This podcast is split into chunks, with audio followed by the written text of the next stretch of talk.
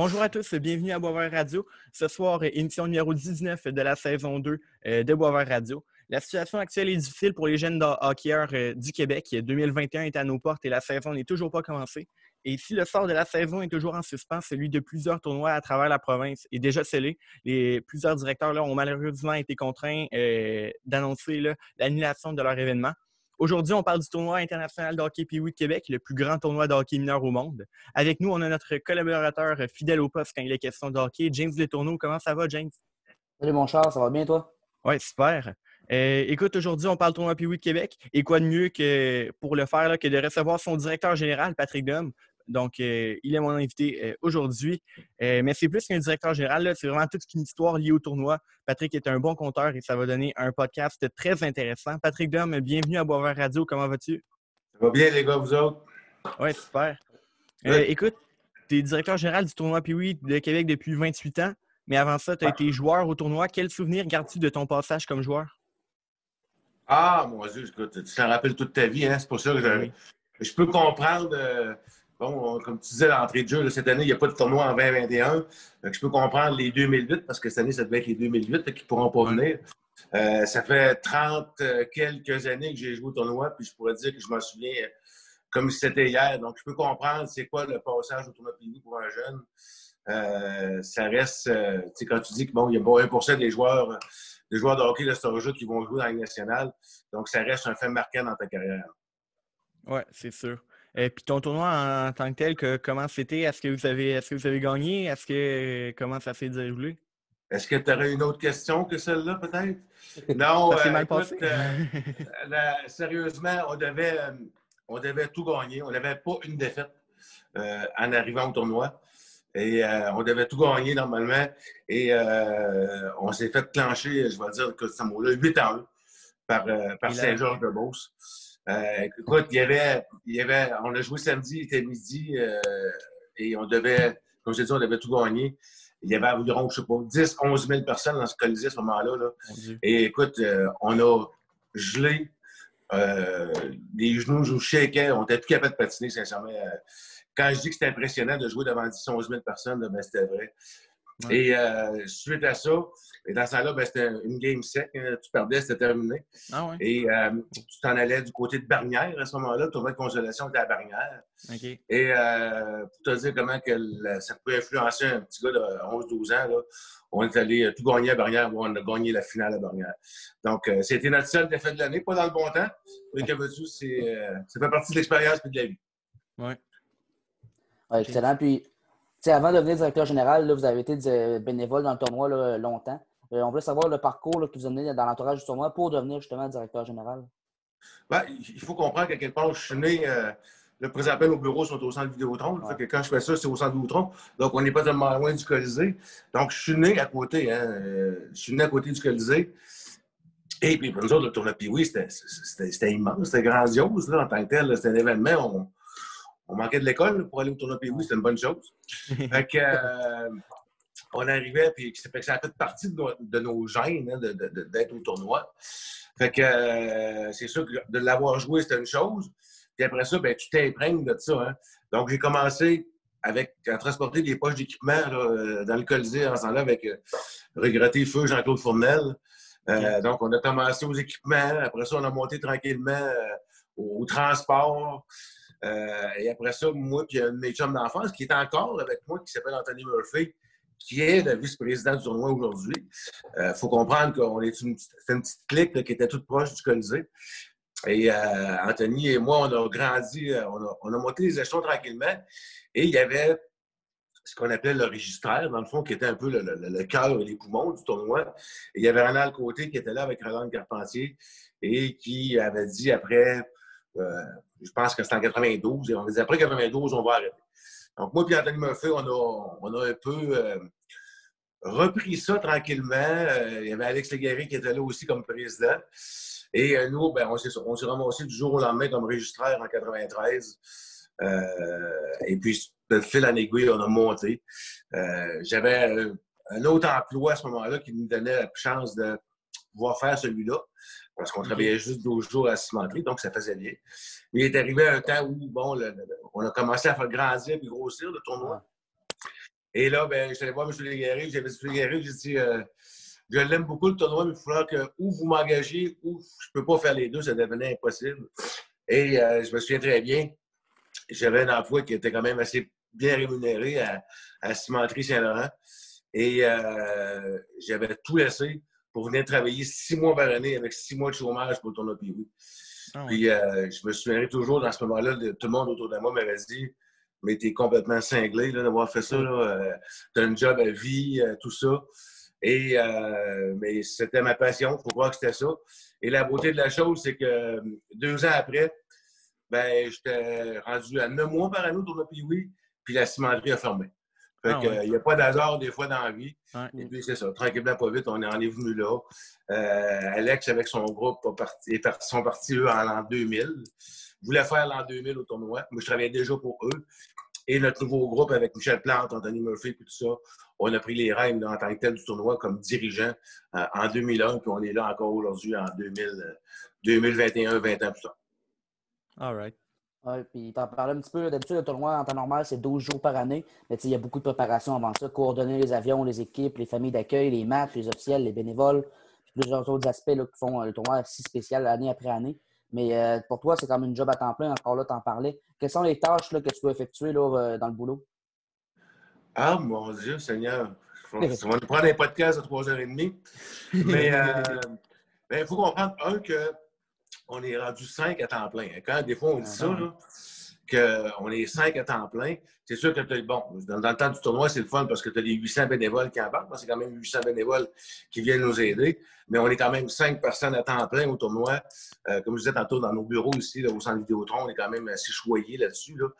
Euh, mais ça part d'organiser, que ce soit les commandites, les cellules, les équipes, euh, tout ce qui est comité de transport. Écoute, il y a 18, on, on chapeaute en tant que tel 18 comités, là, euh, que ce soit de, euh, de, la restauration aux équipements, aux parties au concours, aux arbitres, au logement, aux officiels mineurs. Écoute, comme je te dis, il y en a 18. Donc, notre rôle en tant que tel, c'est de les chapeauter, de les aider, de les guider pour jusqu'à temps qu'on arrive au tournoi. Mais travers tout ça, il y a tout le dossier, effectivement, bon, des commandites, des rapports à faire pour les gouvernements, les ci, les ça, euh, les rencontres. Euh, donc, euh, mais c'est. Ça fait 28 ans, puis je suis obligé de te dire que je viens, je viens travailler. Peut-être pas cette année à cause de la COVID, là, puis c'est un peu plus proche, mais autrement, c'est j'ai toujours dit que c'est le plus bel emploi au monde. Je ne changerai pas.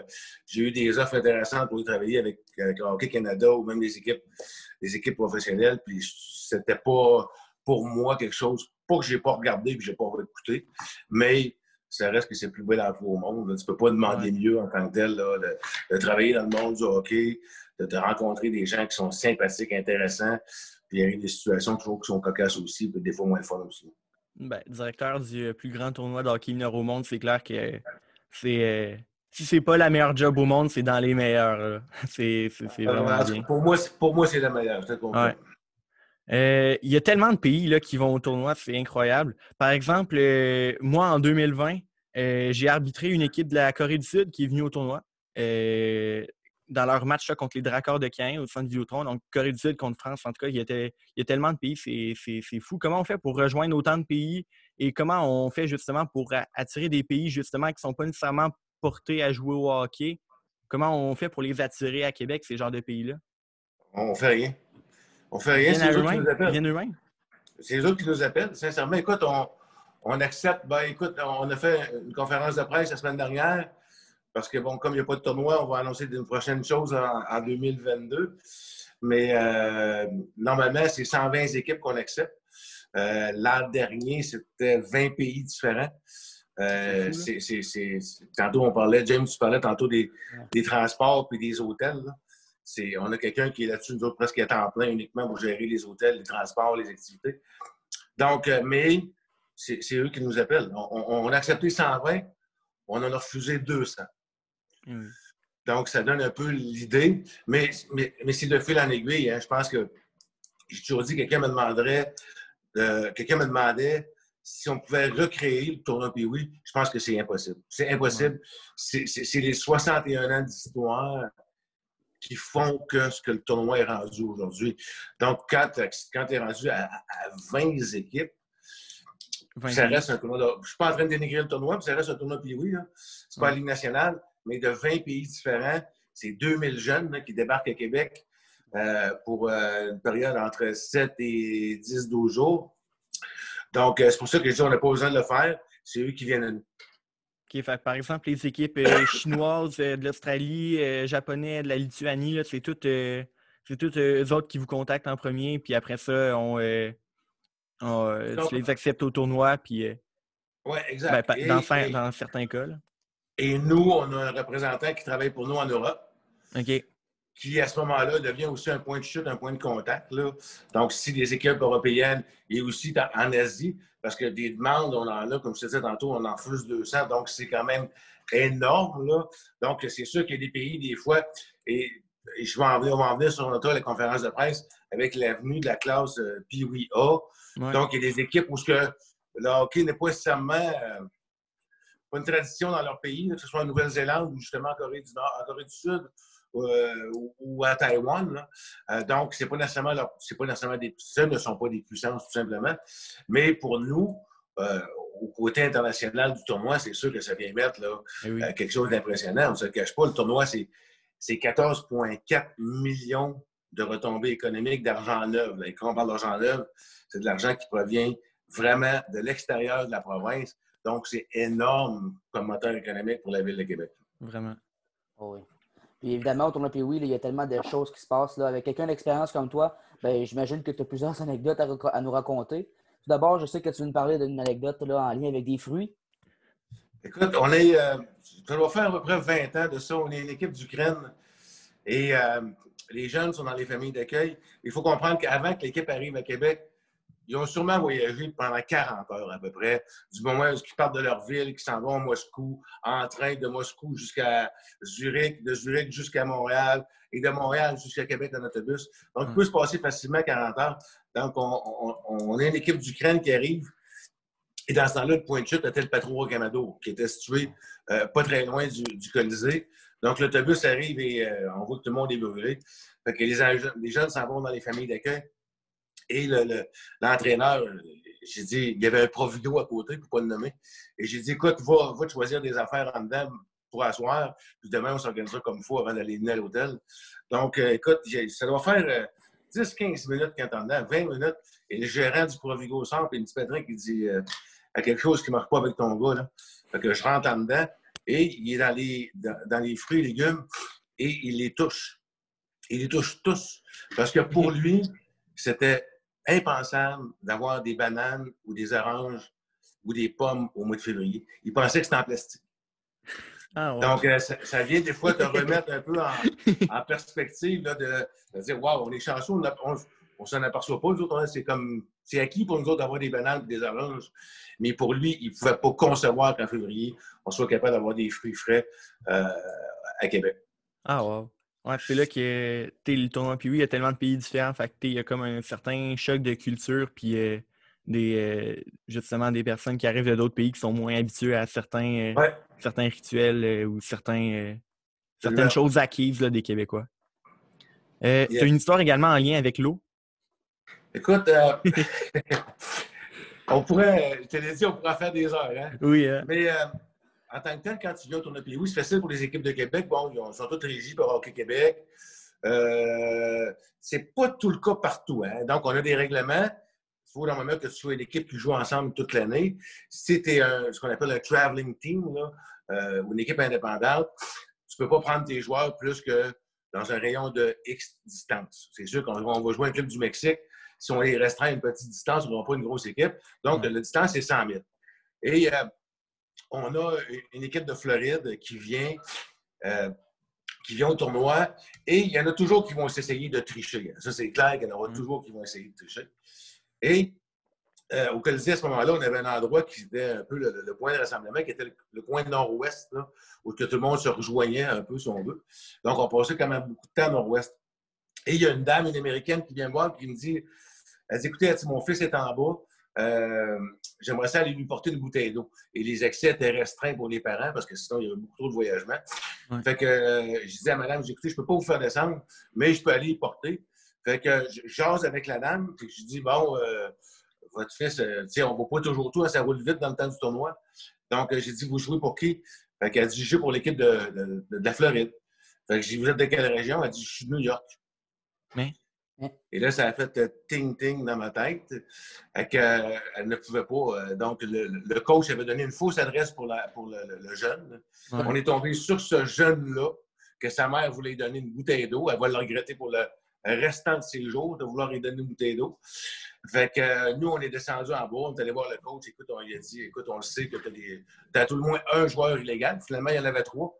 Et euh, parce qu'on a beau les, vérifier, les vérifier, les revérifier, il y a toujours, quand tu veux tricher, tu vas trouver une façon de tricher. Donc, euh, et on lui a dit, ben, tu as le choix. Ou tu joues ta game et tu la perds par défaut, ou tu retires les trois jeunes. Et finalement, il en avait trois. Fait que finalement, il a décidé de jouer sa game et de la perdre par défaut pareil. Mais de toute façon, il l'avait perdu sa game. Donc, ce n'était pas, une, pas une défaite à ce moment-là parce qu'il avait déjà perdu. Mais advenant le cas où il aurait gagné sa partie, il l'aurait perdu. OK. J'avais, j'avais, je pense que j'avais pas entendu cette histoire-là exactement, mais je me rappelle il y a quelques années d'une équipe de la Floride qui avait justement triché ou qui avait été disqualifiée. Je pensais que c'était parce qu'il y avait des joueurs trop vieux. Mais non, ça, c'est à l'époque. des joueurs trop vieux, euh, au niveau des joueurs trop vieux, euh, non, il y a des histoires que je ne peux pas raconter, mais euh, non, euh, là-dessus, c'est quand même. Non, pas, ça n'arrive pas. Je me souviens même pas de mémoire d'homme qu'on ait eu des joueurs trop vieux. OK. Fait que dans tout ce qu'on voit dans le tournoi, dans, dans, le film, puis oui, 3D avec les joueurs de la Russie qui ont genre de la barbe puis qui ont 15 ans, ça, c'est ça c'est tout imagé. Il n'y a rien de vrai là-dedans. C'est un film, hein? Ouais. All right, James, continue. Excellent. Je sais que tu as une histoire aussi là, en lien avec des tempêtes de neige. On est, euh, on est à Québec, hein, c'est sûr que. On est. Euh, ça doit faire, je ne me souviens pas de quelle année. Comme je disais tantôt, ben, il y a environ 1000 euh, jeunes qui sont hébergés hein, dans les familles d'accueil, donc 500 familles parce que les jeunes sont logés deux par deux. Et on a une tempête de neige. Puis on le sait, nous autres, ça joue faut que tu t'organises pour être là. Nous autres, ça joue, ça n'arrête pas. Et il y a une équipe qui est hébergée. La plupart des jeunes sont sur l'île d'Orléans. Ah Et le pont de l'île est complètement fermé. Euh, même les, les, employés de la voirie sont pris sur le pont de l'île. Et nous, il faut que ça joue. Comme je l'ai dit, il va y avoir une dizaine de jeunes qui sont là, donc deux par deux, cinq familles. Et euh, on appelle des clubs de motoneige de la Ville de Québec et les clubs de 4 par 4 de la Ville de Québec euh, à, nous aider. Donc, les jeunes, euh, des skidoo, des motoneiges qui vont chercher les jeunes sur l'île, qui les amènent de l'autre côté du pont d'île en motoneige. Et de là, il y a les clubs de 4 par 4 de la région de Québec qui sont là, qui nous ouvrent le chemin pour amener les jeunes au Colisée. Je me souviens toujours, c'était un club de Sainte-Catherine en Ontario. Et euh, le, coach m'avait dit J'aurais voulu vivre ça un jour. J'aurais jamais pensé que des skidoo et des 4 par 4 nous ouvriraient le chemin pour venir jouer une game de hockey tournoi puis oui. Euh, lui, ça l'a marqué. nous autres aussi, ça nous a marqué. Mais lui, ça l'avait marqué là, vraiment pour la vie. C'était beau de voir l'entrain de solidarité des gens euh, pour absolument que les jeunes viennent jouer euh, leur, partie. Good. Puis ta dernière histoire, c'est en lien avec un one-way bench. Écoute, La meilleure équipe pour moi qui a jamais joué au tournoi Pee c'est l'équipe de Drosba 78. Donc, l'équipe que Zouzid a fait part, que Denis Dubrus, qui joue au Canadien de Montréal. Écoute, il y a huit joueurs dans cette équipe-là qui ont été repêchés dans la Ligue nationale de hockey. C'est une équipe de Kharkov en Ukraine. Cette équipe-là, c'était, je, le dis là, puis c'est la plus belle équipe que j'ai jamais vue jouer passer au tournoi Pee C'était Ivan Bravilov, euh, qui est décédé aujourd'hui qui était l'entraîneur de ça. Et sur le banc, il y avait, c'était ce qu'on appelle un one-way bench, c'était un banc unidirectionnel. La personne qui rentrait, le joueur qui rentrait au banc par le banc en arrière, celui qui était en avant, il allait prendre sa place, peu importe c'était qui. Donc, que ce soit un défenseur, un ailier gauche, un centre, n'importe où, le gars qui rentrait, le gars, il allait prendre sa place. C'était de, de toute beauté de voir jouer cette équipe-là. Et lui, dans sa tête, il se disait moi, peu importe où ce que mon joueur va jouer, il va savoir ce qu'il faut qu'il fasse. Et c'était exactement ça. comme je te dis, ils ont fait des tournées à travers le Canada, les États-Unis, euh, même à l'âge Bantam, ils sont allés au tournoi, le, le MAC, ce qu'on appelle à Calgary. Ils ont gagné le match à Roche Bantam. C'était absolument fantastique d'avoir joué cette équipe-là. Mais de voir One Way sur le bench, ça aussi, ça valait, ça valait de l'or. Good. Ben, pour les auditeurs qui ont peut-être moins compris, je pense que c'est genre, par exemple, tu as des joueurs en, en, fil sur le banc, tout collés euh, en direction d'une porte. Quand tu étais sur la glace, tu t'en vas sur le banc, ben, tu rentres par l'autre porte, tu t'en vas te coller au bout de la file. Puis un, le premier sur le bord de la porte embarque, peu importe c'est qui, peu importe sa position, c'est bien ça? Tu as très bien résumé, c'est en plein ça. Wow, c'est quand même, euh, tu es, une équipe justement, euh, puis oui, élite, puis tu fais ça, ah. peu importe attaquant, défenseur, ça devrait être. c'est fou. Et c'est ce qu'il se disait, dans le fond, c'est ce qu'il disait, c'est qu'il dit Moi, je veux que mes joueurs sachent, savent ce qu'ils doivent faire, peu importe où ils sont sur la patinoire. Et mais c'était de toute beauté de les voir jouer. Là. Ouais. Parlons maintenant des tournois, euh, ben, du tournoi de cette année, ben, de 2021 qui a été annulé et du tournoi de 2022 qui s'en vient quand même. Euh, parlons de cette année. D'abord, le tournoi de 2021 a été annulé. Euh, j'imagine que ça n'a pas dû être facile à prendre comme décision. on est chanceux. Hein. On, a, on, a, tous gardé nos emplois, les cinq, parce qu'on travaillait, on a dit qu'on a travaillé sur des projets pour 2022 il faut comprendre qu'à la base, quand on a fini le tournoi de 2020, euh, oui, 2020, l'année dernière, on était à 10 jours de l'avoir cancellé. Parce que 10 jours plus tard, puis c'était terminé, il n'y en avait plus de tournoi. Les cas commençaient ici, puis on fermait tout. Y a-t-il des euh, équipes de l'an passé qui n'ont pas pu aller au tournoi justement à cause de, qui étaient confinés dans leur pays respectif ou je ne sais pas quoi? Non? non, non, tout le monde est venu, mais c'est sûr qu'on avait des clubs de l'Italie, de la France puis de l'Angleterre où ce que déjà là, eux, les cas chez eux étaient à la hausse. c'est pour ça que je dis que dix jours plus tard, ça aurait été impossible de tenir le tournoi. Donc, euh, quand on a vu ça au début, bah, tu te dis, ça va être, euh, ça va être H1, H1N1, ça va être le stress, ça sera pas. Euh, ça va faire comme beaucoup de virus, ça va te faire un mois, deux mois. Et je te dirais que quand ils ont cancellé les Olympiques à Tokyo, là, là c'était, OK, là, je pense qu'on s'en va vraiment vers ça je pense qu'il n'y a pas plus grands événements euh, euh, au niveau sportif que les Olympiques. Euh, de canceller les Olympiques, c'était pour moi le, coup qui dit Ah, je pense que c'est du coup, on s'en va vers ça.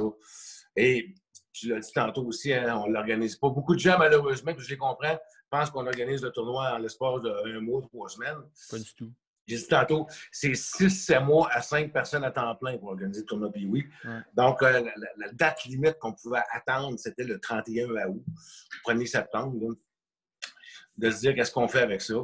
Euh, et plus ça allait, ben, on, connaît le résultat aujourd'hui. Hein. on est encore euh, pris neuf mois plus tard, encore pire qu'au mois d'août, parce que le moment où on a pris la, décision.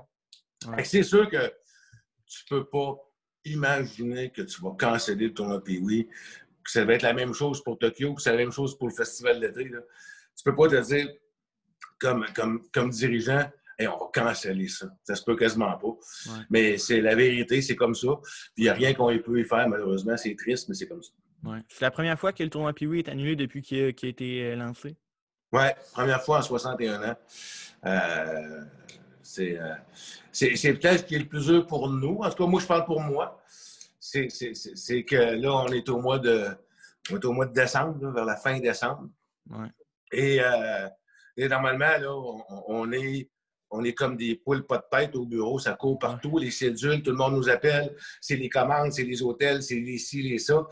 Et là, c'est le calme plat. Et euh, je, suis au bureau présentement, puis ça fait, je ne sais pas combien de temps qu'on se parle n'y a pas un coup de téléphone qui s'est donné depuis tantôt. Là, c'est, difficile, ce côté-là, de se motiver le fait qu'il n'y aura pas de tournoi. C'est pour ça qu'on a annoncé des activités pour nous, nous autres aussi nous remettre dedans.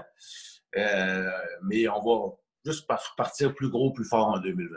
Oui, justement, tu viens de le mentionner. Euh, le, tournoi a annoncé, euh, a fait plusieurs annonces le 15 décembre dernier pour compenser l'annulation du tournoi de cette année. évidemment, il n'y a rien qui remplace le tournoi en tant que tel, mais pas mal d'affaires pour euh, dédommager euh, un peu les 2008 euh, qui se retrouvent sans tournoi cette année.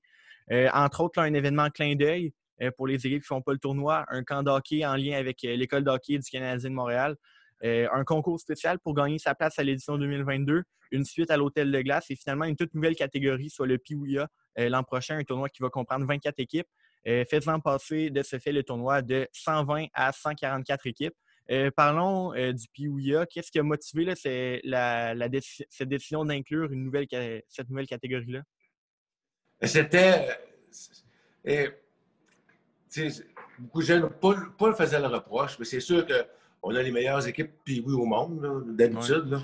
Euh, et euh, beaucoup de gens ne faisaient, pas leur proche, mais faisaient la, suggestion, la recommandation de dire ben, vous devriez peut-être aussi être accessible au. Ouais. Euh, c'est la plus grosse classe du, au niveau récréatif.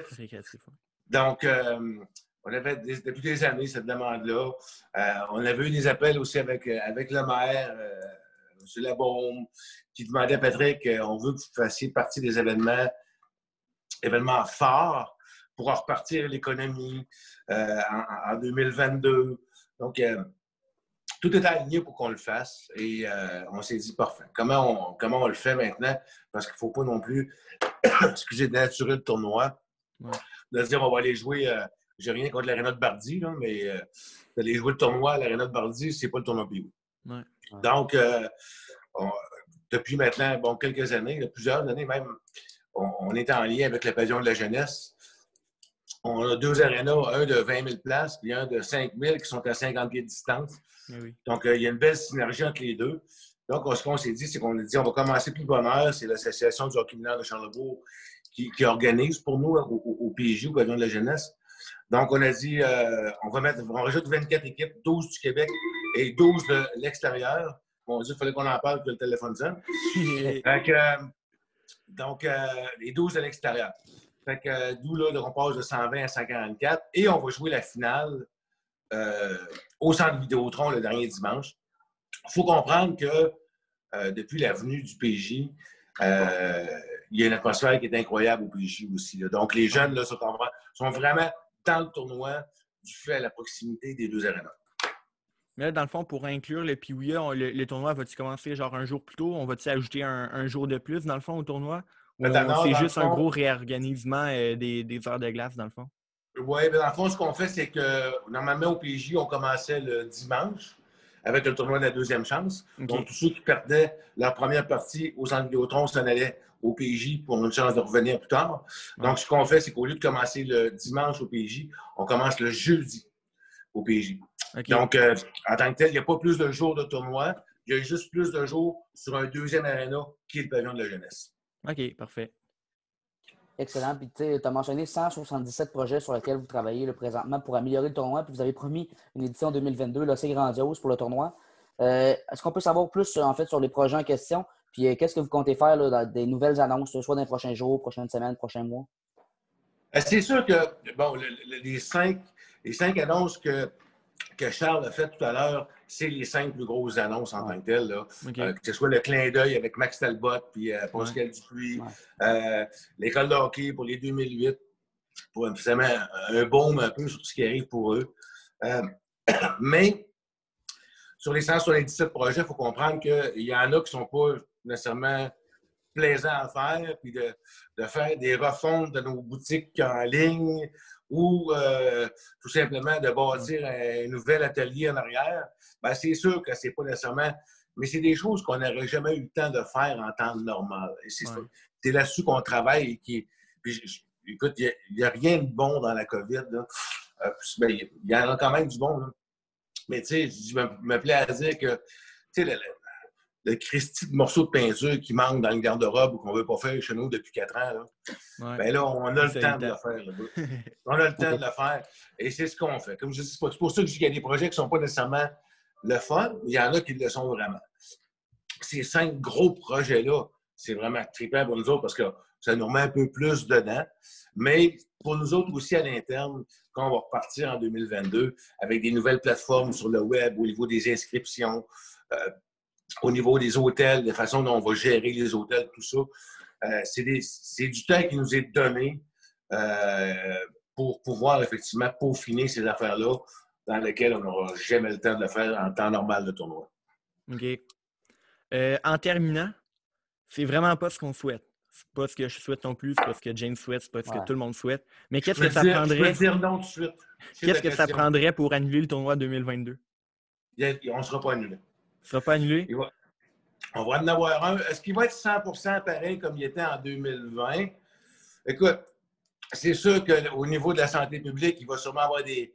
moi, je pense que le masque, sans dire qu'on va venir au tournoi puis avec un masque, mais je pense qu'on va avoir beaucoup plus de gens masqués. Euh, ce qui était déjà comme ça en Asie, là, bien avant. Est-ce qu'il va falloir être vacciné pour venir au centre de Vidéotron? Euh, J'en ai aucune idée. Peut-être que oui, peut-être que non. Mais je suis convaincu qu'on va avoir un tournoi 2022 avec, euh, je regarde les projections, je regarde les facteurs qu'on voit là, à court, moyen terme. Euh, je ne vois pas de quelle façon euh, il n'y aura pas de tournoi. Est-ce qu'il va y avoir un club de, de, Chine? Parce que ben, je ne sais pas, mais est-ce qu'il va y avoir moins d'équipes? Peut-être. Est-ce qu'on va loger moins d'équipes dans les familles d'accueil? Peut-être. Mais je suis convaincu qu'en 2022, on va avoir un tournoi POI.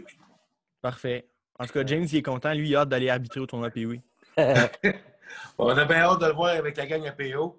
Puis, euh, mais euh, je, veux, je, vais profiter de la tribune pour euh, dire bon, la bonne chose, c'est que les journées rallongent, puis 2020 s'en va. Là. C'est une bonne affaire. je souhaite à tout le monde une, bonne année 2021. Je pense que le, meilleur est en avant de nous autres. On va s'en sortir toute la gang ensemble. Oui, tout à fait. Mais, Patrick Dom, merci beaucoup d'avoir accepté mon invitation et d'être venu à Boisvert Radio ce matin. Ça fait plaisir, les gars. Écoute, euh, je, te, souhaite que les événements 2021 du tournoi connaissent du succès et surtout ben, que l'édition 2022 du tournoi euh, soit grandiose tel qu'annoncé. Yes, sir. Merci, les gars. Merci à toi, James, d'avoir été au rendez-vous. Ça fait plaisir, Charles. Merci à toi. Merci à vous, chers auditeurs, d'avoir été à l'écoute. Ce soir, c'était le dernier podcast de l'année 2020 euh, de Boisvert Radio. Donc, je vous remercie de votre présence et de votre soutien tout au long de l'année. Et en tout cas, ben, depuis que j'ai lancé le Boisvert Radio au mois de juin dernier, euh, je vous souhaite une très belle année 2021, 2021 euh, à vous, à vos proches, de la santé, du succès dans ce que vous entreprenez. Et sur ce, je vous dis à la semaine prochaine pour une nouvelle émission à Boisvert Radio.